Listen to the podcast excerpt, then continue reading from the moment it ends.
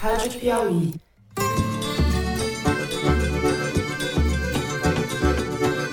Olá, sejam muito bem-vindos ao Foro de Teresina, o podcast de política da revista Piauí. Candidato Bolsonaro, por que tanta raiva das mulheres? Eu, Fernando de Barros e Silva, na minha casa em São Paulo, tenho o prazer de conversar com os meus amigos José Roberto de Toledo, em casa aqui pertinho. Opa, Toledo! Opa, Fernando! Opa, Thaís! Qual o problema comprar com dinheiro vivo algum imóvel? Eu não sei o que está escrito na matéria. Qual o problema? Thaís Bilenque, também em São Paulo. Salve, salve, Thaís! Salve, salve! Fernando Toledo, Brasil. Epa, opa, salve, salve!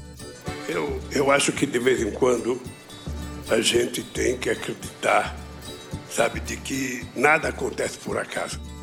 Muito bem, vamos direto aos assuntos da semana. A campanha começou no rádio e na TV, os candidatos estão na Feira da Democracia vendendo seu peixe. Tivemos um debate no último domingo e tivemos a divulgação de algumas pesquisas de intenção de voto essa semana. Pelas datas em que foram colhidas as entrevistas, elas dificilmente captam os eventuais impactos do debate sobre o voto em âmbito nacional, exceção para a pesquisa do Datafolha, divulgada ontem à noite, nesta quinta-feira. De qualquer modo, a disputa segue polarizada entre Lula e Jair Bolsonaro, muito à frente dos demais adversários. Mas algo se move nas profundezas da terceira via. A questão continua sendo se haverá ou não segundo turno. A grande questão, na verdade, são as ameaças e as bravatas de Bolsonaro contra o sistema de votação e o próprio funcionamento da democracia. É isso, não cansaremos de repetir para os seus ouvidos fatigados, caro ouvinte, o que está em jogo nesta eleição. No segundo bloco, a gente vai tratar de corrupção, dela em si mesma e dela como assunto e arma da disputa eleitoral. No debate, Bolsonaro usou o tema para atacar Lula, a quem só chama de ex-presidiário.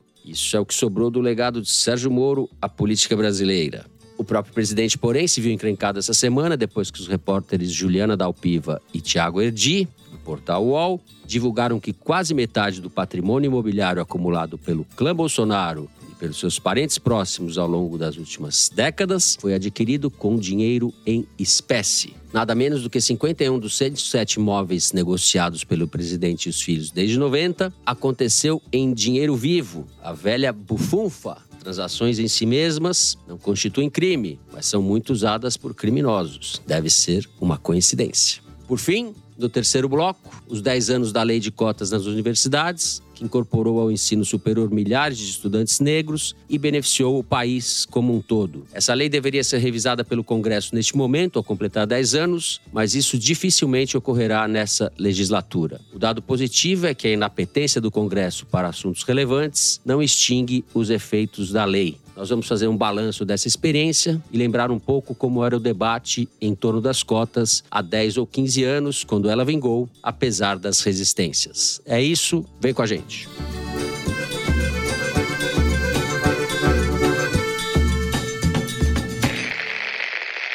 Muito bem, Toledo. Tivemos pesquisas essa semana, começou a TV, teve debate no domingo. Parece que as novidades, as micro novidades, estão nas profundezas da terceira via, é isso? Quem diria que iríamos chegar a esse momento e falar isso neste programa? É isso? É isso aí. Eu vou dividir a minha fala em três partes: uma histórica, uma do presente, que aconteceu ultimamente, e o terceiro é um furo histórico do jornalismo de dados. Aqui. Pô, eu vou pegar meu fraque para ouvir você. Brincadeira, mas vamos lá. É brincadeira, mas é sério. Primeiro, do ponto de vista histórico, se a gente compara a pesquisa do IPEC de segunda-feira com a pesquisa do IPEC de dezembro do ano passado, uhum. e é possível fazer isso, tive autorização da Márcia Cavalari, que é a diretora-mor do IPEC e era a diretora-mor do IBOP, o que, que a gente vê? A gente vê o Lula parado com tendência de baixa e o Bolsonaro em ascensão. Se a gente não pega uma perspectiva desse tamanho, dessa longitude, a gente fica só vendo o Bolsonaro oscilar dentro da margem e acha que ele não está crescendo. E vê o Lula oscilar dentro da margem e acha que ele não está caindo. E são mais de duas pesquisas, tá? Tem outras pesquisas aí no meio. E antes, que confirmam essa tendência. O que, que a gente enxerga? Na pesquisa espontânea do IPEC, Entre dezembro de 2021 e o final de agosto desse ano, Lula ficou estável em 40%, enquanto Bolsonaro cresceu de 20% para 31%, ou seja, mais de 50% de crescimento. Se a gente pega a pesquisa estimulada, que é aquela em que se apresenta a cartela de nomes. E aí eu preciso fazer essa piada, porque não é uma piada, porque é sério, né? Até a piada do Toledo é séria, Thaís. Assim não. não tá Tem um monte de vídeo circulando nas redes de pesquisas fajutas para tentar desacreditar as pesquisas sérias, né? E daí, numa delas, o suposto entrevistador entrega a cartela para o entrevistado e a cartela dos institutos de verdade ela é redonda para você não ter um candidato que fique em primeiro lugar, né? O cara pega e tem que ficar girando o disco para achar o nome do candidato que ele quer. Não tem o primeiro e o último porque isso influencia no resultado. Mas nas pesquisas fajutas, o cara esqueceu de recortar a cartela dentro da folha que ele imprimiu. Então ele dá uma folha retangular com uma cartela redonda dentro. Tosqueira. É, esse é o nível da fraude que o mundo bolsonarista comete para tentar desacreditar os institutos de pesquisa. Mas vamos lá. Se a gente pega a estimulada, o Lula caiu. De dezembro para agosto, ele caiu de 49 para 44. E o Bolsonaro subiu de 22 para 32. Então, se você projeta essa curva, não é um cenário bonito, tá certo? Não significa que essa projeção vai se manter. Eu vou chegar lá já. Agora você pega os votos válidos, que é o que determina se vai haver ou não segundo turno. Certo. Dezembro, o Lula tinha 49% do total de votos versus 38 da soma dos seus adversários. Ele tinha 11 pontos de vantagem. Na última pesquisa IPEC deu 44 44, 50% dos votos válidos. Está no limite ali de que vai haver ou não segundo turno. Só que a curva, o desenho que você vê é muito claro. Tá caindo caindo e vai cair mais se não mudar essa inflexão, tá certo? Se você pega por segmentos, o Bolsonaro cresceu em todos os segmentos do IPEC, todos, todos, região, renda, escolaridade, idade, sexo, mulheres. Em alguns, o crescimento foi vertiginoso. Entre os evangélicos, ele foi de 31 para 48, ao mesmo tempo que o Lula caiu de 40 para 26. Em quanto tempo? Em oito meses, de dezembro até agosto.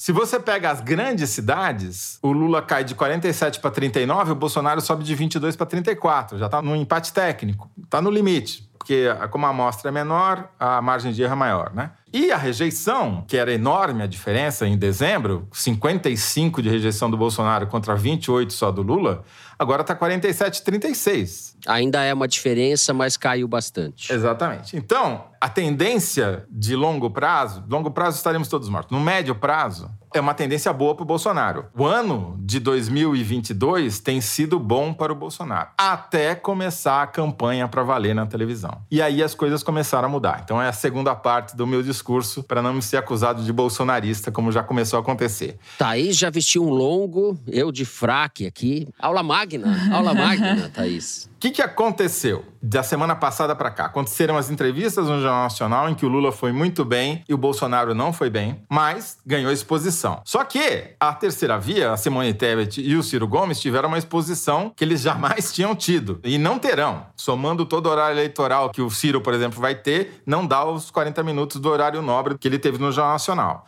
Não bastasse isso, teve o debate no domingo à noite, debate transmitido pelo YouTube, pela Band, organizado pela Folha, pelo UOL, pela TV Cultura e pela Band, em que o Bolsonaro foi o grande derrotado. Foi o grande derrotado por culpa própria, não porque o Lula foi bem. O Lula não foi bem. Mas uhum. o Datafolha fez uma pesquisa em tempo real com os eleitores indecisos ou que poderiam admitir uma possibilidade de mudar de voto. Quem foi pior no debate, sem sombra de dúvida, foi o Bolsonaro, principalmente por causa da misoginia dele. Ele ataca a jornalista Vera Magalhães por causa de uma pergunta que ela tinha feito feito ao Ciro Gomes com comentário do Bolsonaro e no comentário ele distrata a Vera e todos os candidatos, principalmente as duas candidatas mulheres, a Soraya Tonic e a Simone Tebet, vão para cima dele, com razão, e a repercussão foi muito negativa, não só no dia, como nos dias seguintes. Se você pega o levantamento da Palver, uns 14 mil grupos de WhatsApp, foi um pico negativo para o Bolsonaro no domingo à noite e na segunda-feira. O que, que acontece depois? Na terça-feira sai essa reportagem que a gente vai falar um pouquinho mais à frente do Tiago Erdi e da Juliana Dalpiva no UOL, mostrando essa coisa esquisitíssima do clã Bolsonaro de pagar imóvel milhões de reais em dinheiro vivo. tudo isso somado pode ter mudado a curva do Bolsonaro. E se a gente pega alguns detalhes das pesquisas, dá para ver que houve efetivamente um impacto positivo na chamada terceira via. Vou pegar as pesquisas do IPEC que saíram na terça-feira. Pesquisas foram feitas em São Paulo, Minas Gerais, Rio de Janeiro, Distrito Federal e Pernambuco.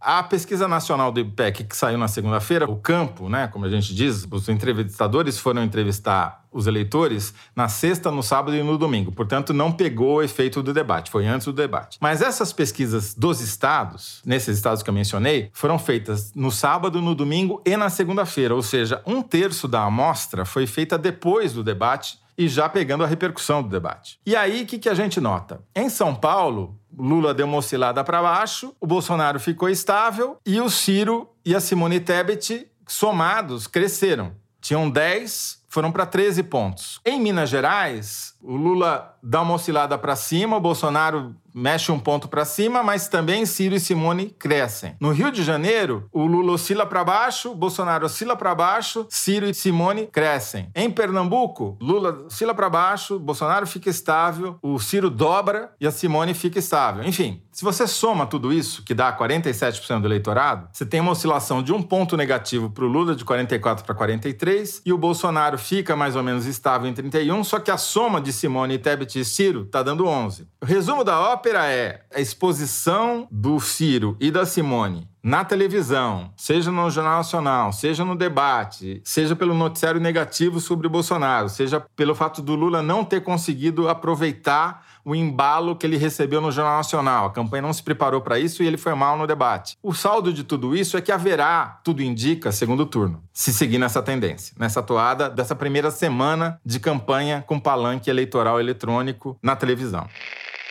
Então, o Datafolha confirmou o que a gente estava prevendo crescimento tanto da Simone Tebet quanto do Ciro Gomes, que foram os dois melhores candidatos no debate de domingo. Os dois chegaram nos seus patamares mais altos das últimas semanas: 9% para o Ciro, 5% para a Simone. Os demais candidatos somaram três pontos. Com isso, a possibilidade de o Lula derrotar todos os seus adversários já no primeiro turno ficou ainda mais remota. Ele está agora com 48%, menos de 48% dos votos válidos, o que significa que já está fora da margem de erro. Ele precisaria reverter esse quadro para conseguir liquidar a fatura já no dia 2 de outubro. A gente vem anunciando isso já há vários foros de Teresina, porque a tendência tem sido essa em todas as pesquisas, né? Algumas semanas atrás ele tinha 54% dos votos válidos, caiu para 53, 52, 51, 50, agora 48. Bom, o que, que isso significa? Que teremos muitas emoções daqui para frente e cada um com um desafio diferente, né? Ciro Gomes e Simone Tebet têm o desafio de conseguir manter esse crescimento que eles conseguiram. Até não perder o que eles, o que eles cresceram já será uma vitória para eles. Para Lula, ele precisa tentar evitar uma tendência de queda. Ele está estável, está estabilizado, o Datafolha agora ficou mais perto das outras pesquisas.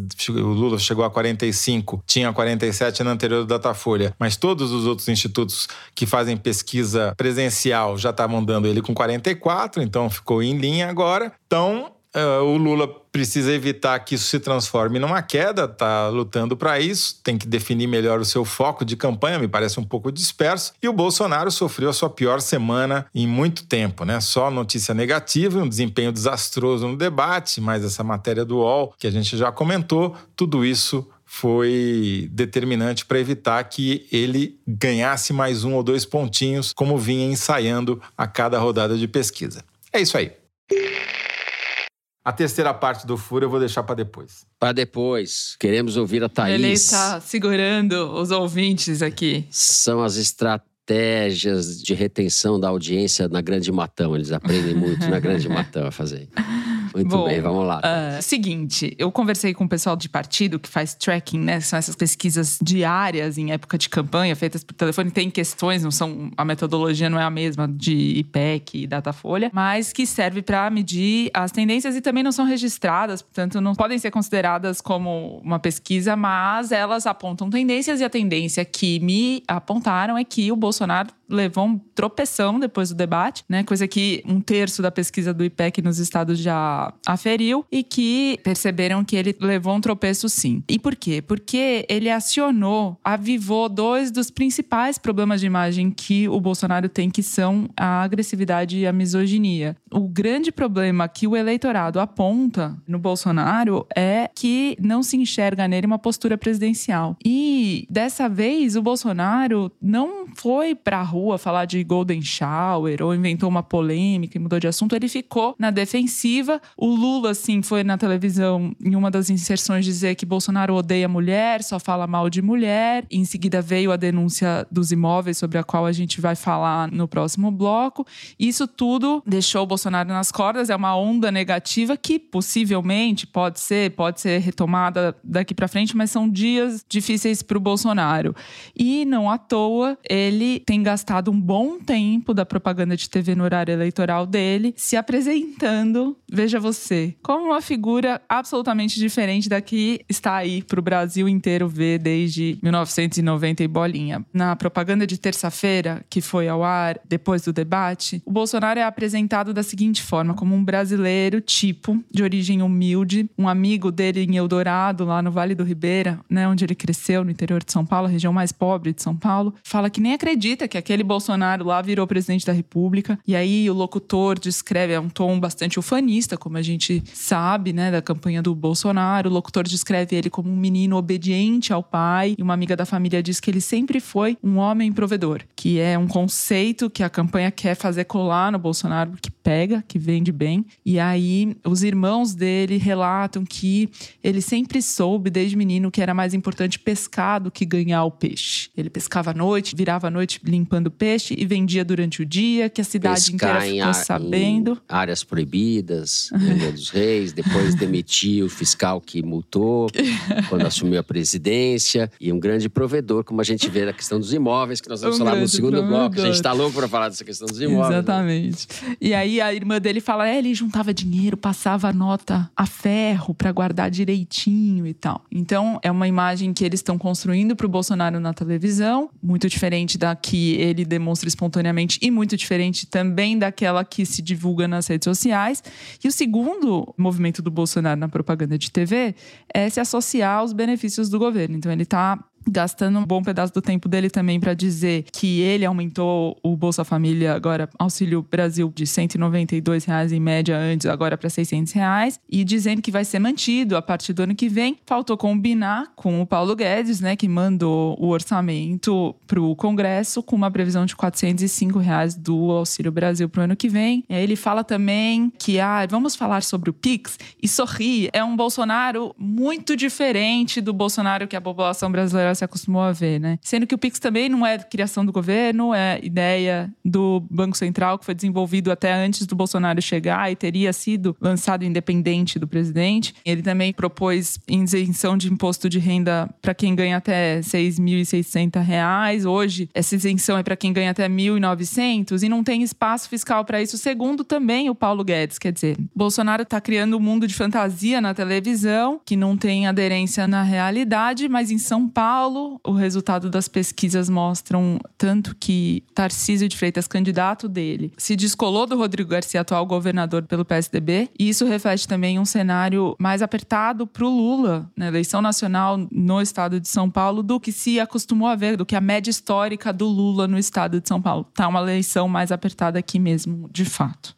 É, embora o momento do Bolsonaro, esses últimos dias, não sejam um bom momento, eu vejo como bem sucedida a estratégia dele de aumentar a rejeição do Lula. Ele está pensando no segundo turno já. Pode aumentar a dele também, como aconteceu, o Toledo falou, o caso da Vera Magalhães, truculência que ele fez ali, pode aumentar a rejeição dele, mas ele tem agido para aumentar a rejeição do Lula já numa lógica de antecipação do segundo turno. É isso que eles estão pensando. E ele está embasado nesse caso porque, de fato, a rejeição do Lula já chegou a patamares mais altos, bem mais altos do que que os que estão sendo medidos atualmente. Por exemplo, na véspera do primeiro turno de 2018, tudo bem, era o Haddad, não era o Lula, mas para comparar em termos do PT versus Bolsonaro, o Haddad estava com 41% de rejeição, no segundo turno chegou a 52% com a campanha de difamação e fake news, que a gente sabe, e o Lula hoje está com 37% de rejeição no Datafolha, e o Bolsonaro, que está com 51%, estava com 45% na véspera do segundo turno em 2018. Quer dizer, existe uma margem para essas rejeições se aproximarem. Perfeito. Eu vou ficar muito surpreso se a rejeição ao Lula não aumentar nessas circunstâncias e com o que o bolsonarismo está fazendo. Toledo, para arrematar, já estamos com o tempo esgotado, mas faça seu furo histórico, é isso? Eu fiz um novo recorte do Brasil para analisar os resultados das pesquisas e descobri que vale a pena dividir o Brasil não em 27 unidades da federação, que é o que manda a lei, mas em 28. Porque São Paulo está dividida literalmente ao meio entre a Grande Matão e a Grande São Paulo. Na verdade, a Grande Matão é um pouco maior que a Grande São Paulo. A Grande Matão tem 18 milhões e 200 mil eleitores. E a Grande São Paulo, que pega os 39 municípios da região metropolitana, tem 16 milhões e 450 mil. Em terceiro lugar vem Minas Gerais, com 16 milhões e 290 mil. Por que, que eu estou fazendo essa divisão? Não é só para fazer graça e propaganda da Grande Matão, não. É porque o comportamento eleitoral da Grande Matão é completamente diferente do comportamento eleitoral da Grande São Paulo. Ou seja, os dois maiores colégios eleitorais do Brasil. Eles têm um comportamento tão distinto que, na Grande São Paulo, Lula talvez ganhasse no primeiro turno a eleição. Ele tem 51% dos votos válidos, 44% dos votos totais, e o Bolsonaro só tem 25% muito abaixo da média nacional dele. Já na Grande Matão, que é todo o interior do estado de São Paulo, mais o balneário da Baixada Santista, tô brincando, mas é óbvio, mas inclui as duas áreas. Nesse universo, o Bolsonaro está numericamente na frente. Ele tem 43 contra 41 do Lula. E a terceira via, o Ciro e a Simone Tebet somam 11, enquanto na Grande São Paulo, Ciro e Simone Tebet somam 15. Então, são duas eleições completamente diferentes. E a partir de agora eu vou começar a acompanhar o resultado dessa maneira, separando o Grande Matão da Grande São Paulo, porque, ao contrário do que reza o lugar comum, não acho que vai ser Minas que vai decidir essa eleição, mas sim a grande matão. Tá certo, eu vou refazer aquela frase do bordão do Macunaíma, né? Muita saúde e pouca saúde. É muita grande matão e pouco Nordeste, os males do Brasil são, é isso? Tem muito grande matão, é isso? É, tem um excesso de grande matão. Bom, essa foi novidade para mim, viu, ouvintes? Para você ele, e para todo ele mundo. Ele guarda surpresa, ele guarda surpresa. Bom, depois dessa revelação, só nos resta encerrar o primeiro bloco do programa por aqui. No segundo, a gente vai falar de corrupção, eleição e imóveis suspeitos do clã Bolsonaro. A gente já volta.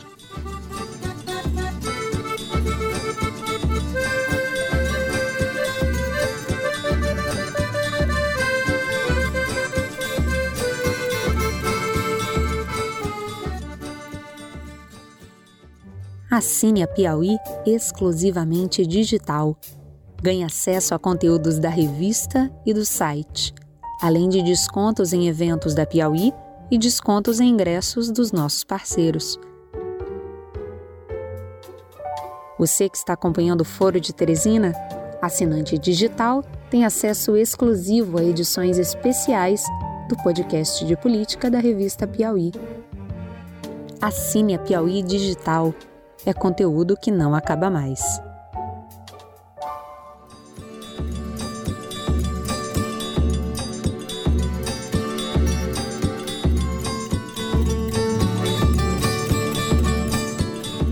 Muito bem. Thaís Bilenque, dos anos 90 para cá, nos anos 90 você nem tinha nascido, Thaís Bilenque. E a família Bolsonaro já comprava imóveis com dinheiro vivo. Eles adoram falar que eu sou novinha, bem mais do que eu sou. adoram.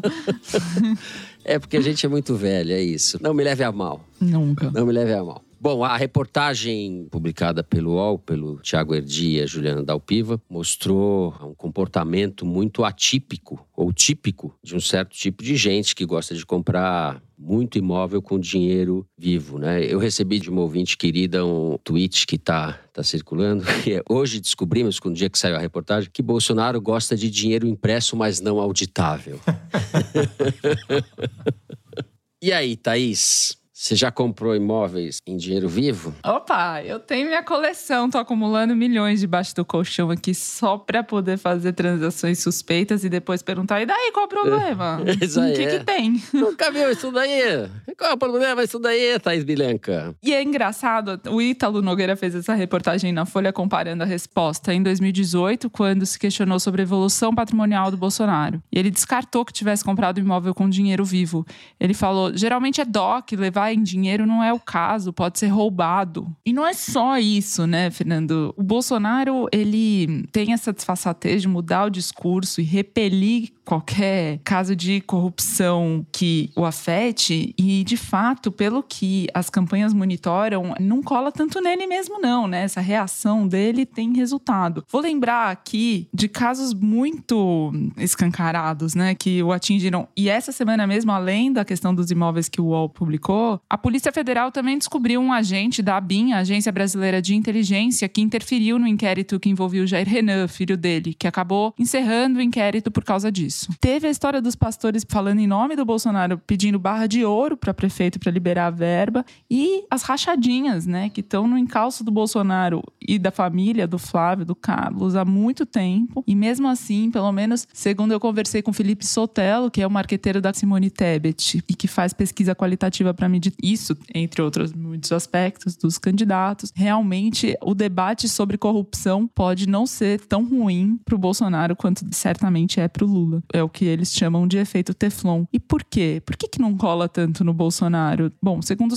tem algumas hipóteses. Primeiro, há um entendimento entre o eleitorado que é um pouco confuso sobre as polêmicas da família, especialmente em relação à rachadinha, que os imóveis vêm na esteira, quer dizer, de onde vem esse dinheiro vivo? Isso envolve o Bolsonaro? Não envolve? É só os filhos dele? Tem uma falta de clareza em relação a isso. E, segundo o Sotelo ainda, quando parece que cai sobre os filhos a culpa sobre essas práticas, ele ainda consegue ter uma certa empatia de alguma parte do eleitorado, falando, pô, ele faz tudo para proteger os filhos e tal, como um grande pai. Aí, em relação à rachadinha, também tem aquela história que o processo foi anulado, as provas foram invalidadas, e aí, ah, mas mesmo assim, se tiver feito, não é tão ruim, porque inclusive o nome rachadinha diminui o impacto, né, em comparação ao petrolão, por exemplo. Você pega 3 bilhões de reais do petrolão, ah, é um desvio de um salário de 7 mil reais da Assembleia Legislativa. Assim, o eleitor não faz a, a associação de que são desvios de salários de 4 mil reais, 7 mil reais, 10 mil reais, mas o Flávio Bolsonaro foi denunciado por um desvio de 6 milhões de reais na Alerj. Mas, para essa classe média indecisa, esse eleitor que acompanha um pouco mais de longe essas notícias e que foi totalmente dominada pelo antipetismo 2018, sobretudo por causa da Lava Jato, para esse eleitorado falta o que o Sotelo chama de evidência material visual mais óbvia, né? Como o bunker de 51 milhões de reais em dinheiro vivo do Gedel Vieira Lima, ex-ministro do Lula, ex-ministro do Temer, ou os dólares na cueca do assessor do deputado do PT também. No caso dos imóveis comprados com dinheiro vivo, essa história revelada pelo UOL, para os eleitores nas pesquisas qualitativas, é um caso que dá trabalho entender, que você tem que ler com atenção, voltar um pouquinho, pensar. Não é uma coisa tão escancarada como um dólar na cueca, certo? E essa reação do Bolsonaro, né? De ah, qual que é o É, problema? ele reage no grito, né? Ele reage, Ele reage no, grito, grito meio como- querendo fazer parecer assim, quem não deve não teme, né? É, ele reage na base da truculência, aqueles que o indagam, né? Ou que ele sempre faz assim. Isso deve ter algum efeito. Agora, é, é muito escandaloso. O mínimo que se pode esperar é que isso seja investigado, né? Não só pelo jornalismo, Exato. mas isso, isso tenha consequências legais. É, Porque é muito escandaloso. Toledo, explicar um pouquinho melhor essa história, porque talvez nem todos os ouvintes tenham lido as reportagens. Né? Primeira coisa que eu queria chamar a atenção é que não é uma coisa corriqueira nem comum. O aumento patrimonial do clã Bolsonaro é de chamar muito a atenção. Eu duvido que os clãs normais brasileiros, os agrupamentos familiares brasileiros tenham tido essa evolução patrimonial que o clã Bolsonaro teve. Por quê? Até o final do século passado, eles tinham acumulado apenas 12 imóveis, o clã todo. Em 2022, eles tinham 56 imóveis. Quer dizer, multiplicou por 5 a quantidade de imóveis, mas não só a quantidade. O valor acumulado na época do final do século passado, no final dos anos 90, não chegava a 2 milhões de reais. Hoje é 26 milhões de reais. E, como a reportagem revelou, tudo bem, isso não é ficar rico, não é ilegal. que, que aconteceu no século XXI com o clã Bolsonaro? Arrumou um monte de emprego, cargos eleitos no serviço público. Né? Nunca produziram um centavo por iniciativa própria. Só foram depois vender chocolate, mas isso é consequência, não é causa. E né? tampouco fizeram qualquer coisa que preste nos respectivos cargos no legislativo. É, né? isso não distinguiria eles, talvez, da maioria, mas o que distingue é que esse crescimento patrimonial coincide com esse período em que o Bolsonaro e seus filhos ocuparam cargos e aparentalha, porque eles eram eleitos para a Assembleia Legislativa do Rio, para a Câmara dos Deputados, para a Câmara Municipal do Rio de Janeiro e empregavam um monte de parentes. E parentes que não apareciam para trabalhar. Parentes que chegaram a ser demitidos por gazetear, como um irmão dele, o Renato. Né? E outros que as investigações sobre rachadinha mostraram. E o que, que era o esquema da rachadinha? Era tudo em dinheiro vivo, saque na boca do caixa. E daí os imóveis são comprados com dinheiro vivo. É tudo coincidência, óbvio, claro, né? Imagina que se alguém vai fazer alguma ilação de que o dinheiro sacado na boca do caixa de empregado fantasma nos gabinetes da família foi usado para comprar imóvel lá no Vale do Ribeira. Imagina, isso é uma ilação descabida. Agora, o que chama mais atenção é essas transações serem, a maioria delas, em dinheiro vivo. E aí o bolsonarismo, segundo o levantamento da Arquimedes, foi um banho, né? Não teve um grande alcance, foram 500 mil menções no Twitter, segundo a Arquimedes, mas quase 90% de menções negativas, né? Aí, os poucos bolsonaristas que se arriscaram a defender o Bolsonaro vêm com um argumento chinfrim, que é, não, o que está escrito lá não é moeda sonante, é moeda corrente. Isso é ignorância de quem foi alfabetizado pelo método Paulo Freire. Pois bem, não só está escrito que está em moeda corrente, como quando não é moeda corrente, ou seja, dinheiro vivo, está escrito, é cheque, pagamento em cheque, pagamento de transferência bancária tal. Não bastasse isso, o Tiago Erdi foi ao Vale do Ribeira e entrevistou os cartorários que registraram as certidões, entrevistou os caras que venderam os imóveis e foi em dinheiro vivo. Um cunhado do Bolsonaro, o Jagunço, que foi o apelido carinhoso que o Bolsonaro deu para o Zé Orestes, comprou a maior casa de Cajati, que pertencia à Vale, por 2 milhões e 600 mil reais em dinheiro vivo. Isso dá uma mala de, segundo a reportagem aqui conta, que pesa mais de 6 quilos de dinheiro. São centenas de maços de notas de 100 reais. É uma mala de viagem. Não tem a imagem, mas dá para imaginar, né? Então, tem um padrão. Se fosse uma coisa, uma transação só, se isso não tivesse casado com todo um outro esquema, você poderia dizer estão procurando pelo em ovo. Mas não, estão procurando dinheiro vivo num esquema muito maior e mais complexo. E como você disse no começo, não é proibido enriquecer, mas é muito suspeito enriquecer quando você ganha um salário de deputado ou de vereador e tem uma, um patrimônio muito superior ao que esse salário permitiria fazer. E né? em espécie, né? Em espécie. Agora, é, sobre a consequência eleitoral, coloca o Bolsonaro numa situação mais desconfortável num eventual novo debate. Se ele for falar como ele fez com o Lula, for perguntar de corrupção, ele vai ouvir do Lula e dos outros candidatos. Mas vem cá, e a tua família comprando um imóvel com dinheiro vivo, teu filho com uma mansão de 6 milhões, entendeu? Complica um pouco o discurso. Agora, corrupção não é o tema desta eleição. Não é. Você pode olhar todas as pesquisas, seja pesquisa de opinião, seja pesquisa em grupo de WhatsApp, seja pesquisa nas redes sociais, corrupção está longe de ser o tema predominante. O tema predominante é a economia e, no caso dos evangélicos, a agenda de costumes. Isso é o que pega. E, em terceiro lugar, ainda resquícios da pandemia. Corrupção está de terceiro para quarto. né? Mas a corrupção é um instrumento dele para atacar o Lula, né? Para aumentar a rejeição do Lula. Sim. Sobre isso, eu queria falar uma coisa polêmica.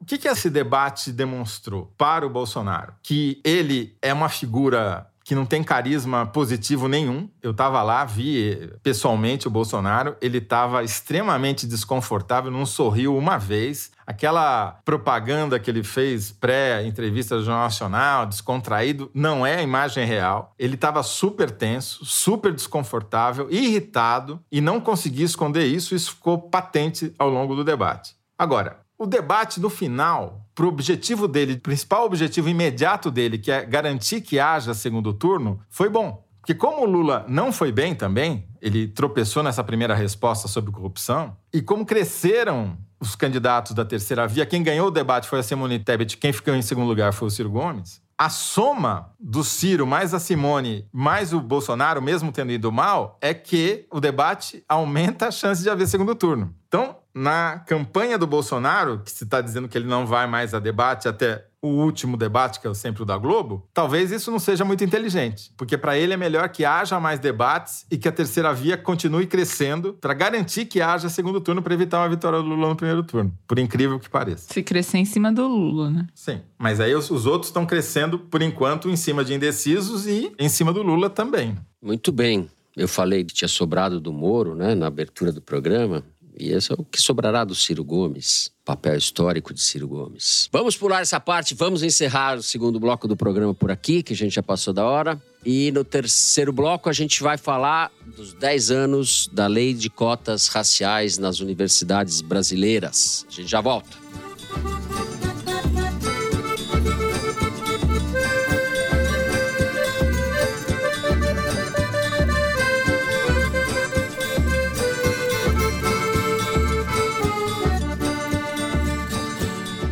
Muito bem. A lei de cotas raciais está completando 10 anos. Ela incluiu nas universidades brasileiras uma população imensa de estudantes negros que estavam fora desse sistema. E aqui eu posso dar um depoimento pessoal. Eu que estudei na USP, vocês dois também, né, Thaís e Zé? A universidade era uma universidade branca, praticamente. Alunos e professores. Isso vem mudando bastante, ainda de maneira insuficiente, mas é inegável que nesses 10 anos não só a realidade mudou, como as referências da discussão, os termos da discussão a respeito desse assunto mudaram bastante. Eu quero falar depois sobre, no momento em que isso foi implantado, como era a discussão nos jornais e mesmo na opinião pública naquela época época. Zé, então como você é mais velho que a Thaís, muito mais velho que eu também, vou passar a bola para você. Então, lá na USP, quando a gente ia a cavalo para a universidade, não, tô brincando, né? De charrete. De charrete, era, como você falou, uma universidade branca. Isso anos 80 do século passado, né? Mas permaneceu branca por muito tempo depois. Então, um dado aqui, por exemplo, em 2007, já nesse século, né, já tínhamos deixado a USP havia décadas, apenas 11% dos alunos da USP se declaravam pretos e pardos na definição do IBGE, né? ou seja, negros. Em 2017, 10 anos depois, esse percentual tinha avançado pouco, tinha chegado apenas a 15%. Em 2018, a USP adota tardiamente a política de ingresso levando em conta cotas para alunos do ensino público e pessoas que se autodeclaravam pretas e pardas ou indígenas. E aí muda radicalmente a coisa. Em 2021, 52% dos ingressantes na universidade vieram de escolas públicas, dos quais 44% se autodeclaravam pretos, pardos ou indígenas. Ou seja, mudou o panorama da Universidade de São Paulo, tardiamente, depois que finalmente a universidade incorporou uma política de cotas. Isso não impactou negativamente a produção da USP,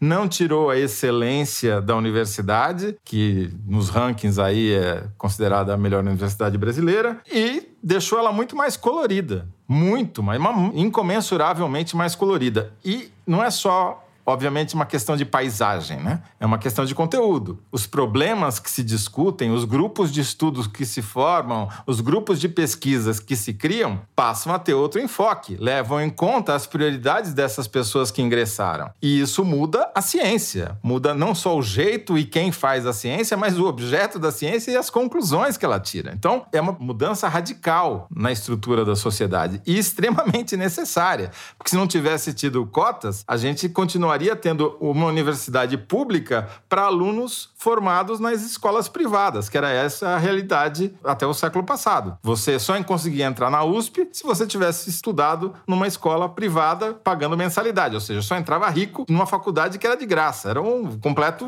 oposto do que deveria ser. Uma perversão. E isso que você falou nem sempre é muito frisado, esse ganho intelectual, essa desalienação que está ocorrendo. Isso é um ganho, entre outros ganhos, e uma reparação social social que é necessária, você tem um ganho intelectual enorme quando você incorpora a sociedade brasileira tal como ela é à universidade pública, né? Isso vai ter consequências positivas a médio e longo prazo, se existirmos até lá. E, e impacta o mercado de trabalho, né, Fernando? Porque quando você e eu entramos na Folha de São Paulo em meados dos anos 80, oriundos da USP, existia um jornalista negro na redação de São Paulo, o Bob Camargo. Um, entre centenas. Você vai na redação da Folha hoje, e em qualquer redação brasileira, esse panorama mudou. Por quê? Porque as pessoas se formaram nas melhores universidades e ingressaram no mercado de trabalho para disputar os melhores empregos. Então, isso vai mudando. Demora, demora demais, menos do que deveria mudar, mas está mudando. É, ainda é uma coisa, já houve um grande avanço, mas ele é muito insuficiente ainda diante do tamanho da nossa tragédia. Mas, sem dúvida, houve avanço. Thaís Bilenque, avanço que não é linear e nem se verifica em todas as áreas, né? Você tem dados aí sobre o Congresso, né? É, não, é um avanço, mas é um avanço que o jogo não tá ganho, porque inclusive a lei vai ser revista, como já era prevista originalmente pelo Congresso, certo? E se, por exemplo, a Perpétua Almeida, do PCdoB do Acre, que se autodeclara parda, diz que se tivesse feito a revisão agora da lei de cotas, era capaz de ter retroagido, quando na verdade ela precisa ser expandida sempre. Quer dizer, o Congresso que faz a lei, revisa a lei, claro que a lei precisa pegar, né? A lei do ensino de história africana nas escolas públicas não pegou. A lei de cotas, sim, e inclusive porque foi uma cultura que as universidades foram adotando independente da lei, às vezes até antes. Mas o Congresso Nacional, na parte que cabe, definitivamente não faz o seu papel, inclusive porque a população negra brasileira é absolutamente subrepresentada. 56% da população brasileira é negra. Na Câmara hoje você tem cerca de 26% dos deputados se declarando negros, embora haja entre eles vários que não são efetivamente negros, porque ou fraudaram a sua autodeclaração. Lembrando que negros agora recebem o dobro do repasse do fundo eleitoral por uma previsão do Tribunal Superior Eleitoral. Então existem motivos e interesses para uma fraude nesse sentido, e às vezes também porque, enfim, erros burocráticos que fazem com que os 134 negros autodeclarados hoje na Câmara sejam na prática menos e entre os que são negros, aqueles que militam pelas causas antirracistas são ainda muito, muito, muito menos gente. Eu conversei sobre isso com a Talíria Petroni, que é deputada pelo pessoal do Rio, autodeclarada negra, e diz ela que a gente conta nos dedos quem que de fato está na bancada antirracista da Câmara. Ela própria, a Talíria, tem um relato impactante sobre como é ser deputada mulher negra naquele ambiente, né? Ela foi barrada na posse ao entrar na Câmara pela primeira vez em 2019 e só parou de ser barrada, segundo ela, quando começou a andar com escolta parlamentar. Porque daí os seguranças identificavam o agente da Polícia Legislativa que fazia a guarda dela e não a própria deputada, sendo que esteticamente, ela diz, é muito mais fácil identificar as deputadas negras do que os homens, né? Homens brancos de terno, todos iguais. Mas ainda na reflexão dela sobre essa experiência, não é só porque a pessoa é maldosa, né? Esse guarda que barra ela. É porque não tem um olhar treinado para ver que uma mulher negra com um vestido colorido, cabelo de todo tipo, pode ser deputada, pode representar a população brasileira, né? E quem tá lá sofre de violência das mais explícitas, como ameaça de morte, tanto é que hoje ela é isso, tem escolta, anda de blindado, enfim, por sofrer ameaça de milícias a grupos supremacistas brancos, como as violências das mais simbólicas, né, do tipo de xingamento que se fala para ela na tribuna, um tipo de xingamento que reflete o que ela considera escancarado, que é o mito da democracia racial que ainda está lá no Congresso Nacional. E se você tenta falar de questão racial na Câmara, no plenário, é um tabu. É, você está falando de violências simbólicas e violências físicas, não podemos esquecer do caso da Marielle, né? É, é, e a Talíria vem da. Que é o mais emblemático escola, né? de todos. É. E a Marielle, que estaria provavelmente se viva, se elegendo deputada federal esse ano. Sim. É, a Thalíria representa o grupo da Marielle, justamente. Esse ano, Fernando tem um pouco mais de candidatos pretos e pardos concorrendo em relação a 2018. Nesse ano, negros correspondem a cerca de 50% das candidaturas compiladas no TSE. Em 2018, eram 45%. Houve um crescimento, possivelmente que se refletirá também na eleição dos candidatos, mas é um largo caminho até que isso seja efetivo. Tanto que a pauta antirracista tenha mais ressonância na Câmara Câmara e no Senado Federal, né? Não basta eleger candidatos negros, isso já é um enorme avanço, mas o que isso é um debate que precisa ainda amadurecer muito. É, queria só registrar que esse debate, quando a lei de cotas foi aprovada, e antes disso, nos anos que precederam essa aprovação, Houve grande mobilização de setores ditos progressistas da sociedade contra a lei de cotas, argumentando que essa era uma discussão importada, que a sociedade brasileira iria ser racializada. Um dos maiores ideólogos dessa posição é o Demetrio Magnoli. Chegou a escrever um livro que chama Uma Gota de Sangue, História do Pensamento Racial, em que ele ataca duramente essa ideia das cotas. O diretor de jornalismo do Grupo Globo, Ali Camel, escreveu um livro cujo título é Não Somos Racistas, uma reação aos que querem nos transformar numa nação bicolor. Eu acredito até que ele tenha, não sei se ele atualizou a sua posição. O Globo recentemente fez um, um editorial a favor das cotas, revendo uma posição histórica. A Folha também era contra as cotas e não me consta que tenha feito um editorial ou tenha mudado de posição. Havia uma gama muito grande de intelectuais, antropólogos, artistas, historiadores, contra as cotas. E essas posições que já eram equivocadas na época é, envelheceram muito mal, né? Ainda bem. Houve uma percepção, a correlação de forças aí mudou, a percepção mudou e é um pouco assustador quando a gente olha para trás, um passado recente, e vê esse monte de coisas que estavam sendo ditas. Nossa cegueira, cegueira mesmo, cegueira da opinião pública dita esclarecida ou progressista diante do principal trauma brasileiro, da principal cerne da tragédia brasileira, que são mais de 300 anos de escravidão e as consequências dessa formação até hoje. É, mas é uma cegueira que permanece, né, Fernanda? A gente teve o debate da Band no domingo, que pautou toda a semana né, da campanha eleitoral, sobre o qual a gente falou e todo mundo está falando. Não tinha um candidato negro, o racismo não foi sequer abordado por nenhum dos candidatos ali. Quer dizer, como você dizia, a principal questão, né, o principal trauma da sociedade brasileira, e passa a margem. É isso. Bom, estamos estourando o nosso tempo, diretora. Estamos. Então, eu vou encerrar o terceiro bloco do programa por aqui. Na volta tem. Oh, oh, Kinder Ovo. Eu não nem. Eu acho que vou até pular. Vou tomar um café, vocês fazem o Kinder Ovo aí. A gente já volta.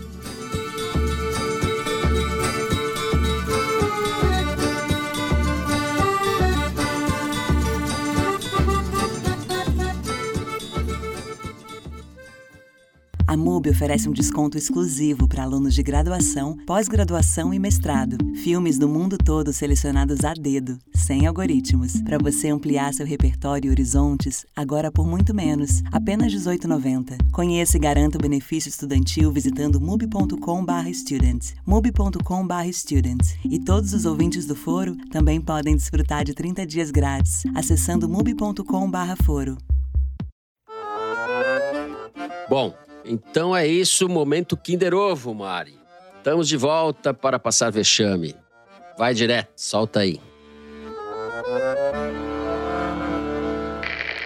A democracia ela acaba fortalecida quando se cogita É o de Marco Aurélio. e o golpe Marco não Aurélio, é ministro Marco. Aurélio. Qual é o princípio falei antes. básico que Falou nós igual, temos foi da empate, mas tudo Constituição bem. Federal, Empate, mais né? precisamente do artigo 220 dela constante? A liberdade de pensamento, a liberdade de expressão. Nós não temos o crime de opinião. Está aí Marco Aurélio Melo em entrevista CNN Brasil, ex-ministro do STF. Marco Aurélio Melo, que só foi ministro do STF porque é primo de Fernando Collor de Mello. Mas deixa um bom gancho para fazer uma atualização do foro passado, né? Que a gente não tinha ainda acesso à decisão do Alexandre de Moraes que autorizou a operação de busca, e sim, ele determinou o bloqueio das contas bancárias dos empresários e não só das redes sociais. E sim, ele se baseou apenas nas matérias do portal Metrópolis e não em outros elementos probatórios. Daí a opinião do Marco Aurélio. Para quem a democracia se fortalece quando se fala em golpe. Exato, exato. Essa dialética da boca de ovo é fogo, hein? O Marco Aurélio ficou famoso no Supremo como 10 a 1. Ele era o cara do 1 em todas as decisões que ele perdia por 10 a 1. Era o cara É. do contra. Bom, depois deste Kinder Ovo edificante, que eu divido com o meu amigo José Roberto de Toledo, o ministro malemolente, acertamos. Vamos para o momento cabeção, com algumas dicas. Livros, séries, ócios, o que seja. Então é isso, quem começa? Thaís Bilenque. Vilenca, cabeção! Beleza. Bom, eu li notícias ontem sobre ameaças covardes, né, que o escritor Julian Fuchs está sofrendo de bolsonaristas que não entendem ironia e sutilezas ou fingem que não entendem ironias e sutilezas. Então, para eles e para todo mundo, eu recomendo vivamente que leiam Julian Fuchs, leiam mais literatura. Eu recomendo dele, aproveitando esse gancho infame, A Resistência, né, que ganhou o Jabuti de ficção em 2016. É um relato importante sobre uma família latino-americana em tempos de ditadura. Acho atual, acho uma leitura maravilhosa e genial. Então, é minha primeira indicação. E a segunda indicação que eu quero fazer é da nossa colega Consuelo Diegues, repórter da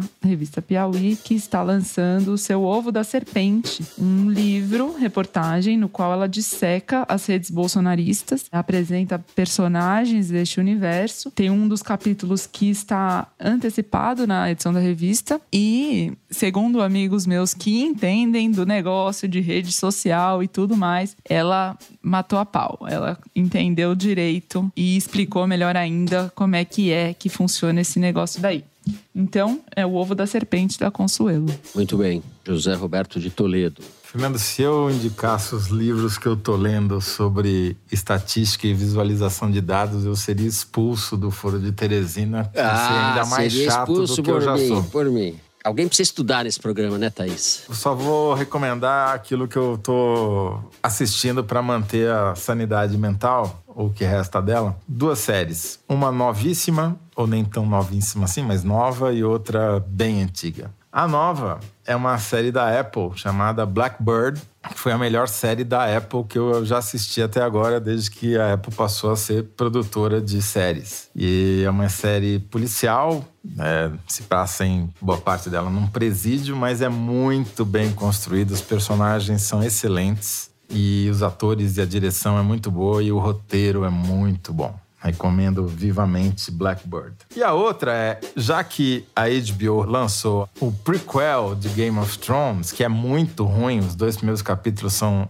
sofríveis, eu resolvi assistir do zero Game of Thrones, uma série que tem mais de 10 anos, e é muito melhor. Que saudades de Game of Thrones. Aliás, como a Guerra dos Tronos se aplica à democracia brasileira no que ela tem de pior. Muito bem, ótimas dicas. Eu vou aproveitar a proximidade do 7 de setembro, os 200 anos da nossa independência, estão sendo comemorados por esse governo infame de forma infame, também com essa consagração do kit e da cultura mórbida, com esse coração do, Pedro I.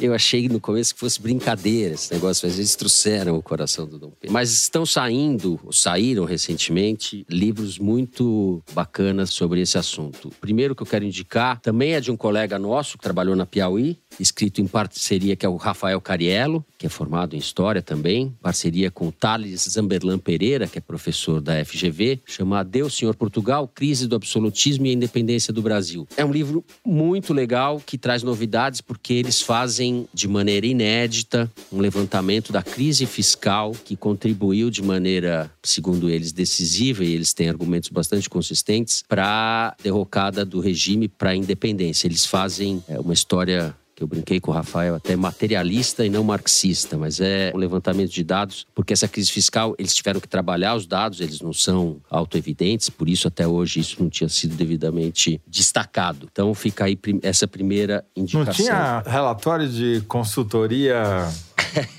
estrangeira sobre as contas do Tesouro, não tinha relatório de banco no século XVI, XVII, XVIII, não tinha isso? É.